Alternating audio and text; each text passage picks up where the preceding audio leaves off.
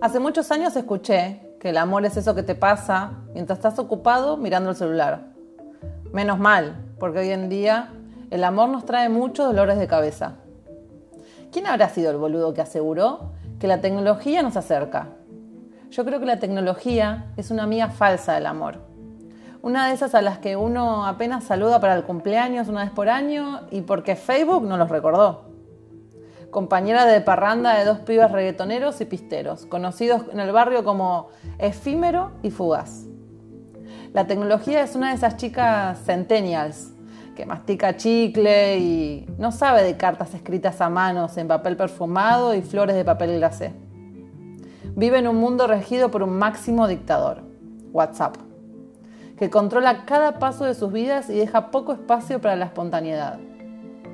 La señorita tecnología no sabe qué significa la palabra riesgo y no entiende de esperas. Tiene un diagnóstico de trastorno de ansiedad. A los que vivimos el amor en esta era, nos toca mirarlo a través de dispositivos móviles. Bueno, mejor dicho, mirar cómo otros se aman a través de ellos.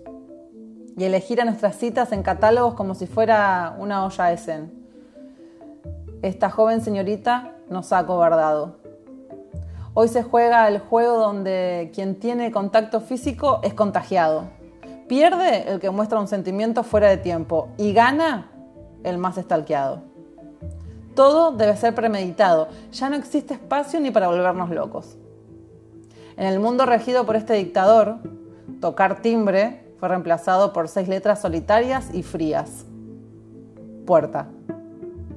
Ya no te invitan a salir, te siguen por redes. Ya no te besan en la frente y te dicen cuánto les gustás. Reaccionan con un fueguito en una historia y después un silencio eterno. La tecnología no entiende de nostalgias y nosotros nos alejamos cada vez más. Los hijos del mañana crecerán en un mundo donde la tecnología habrá matado al amor, donde ganará el que menos siente y donde la palabra será reemplazada por stickers.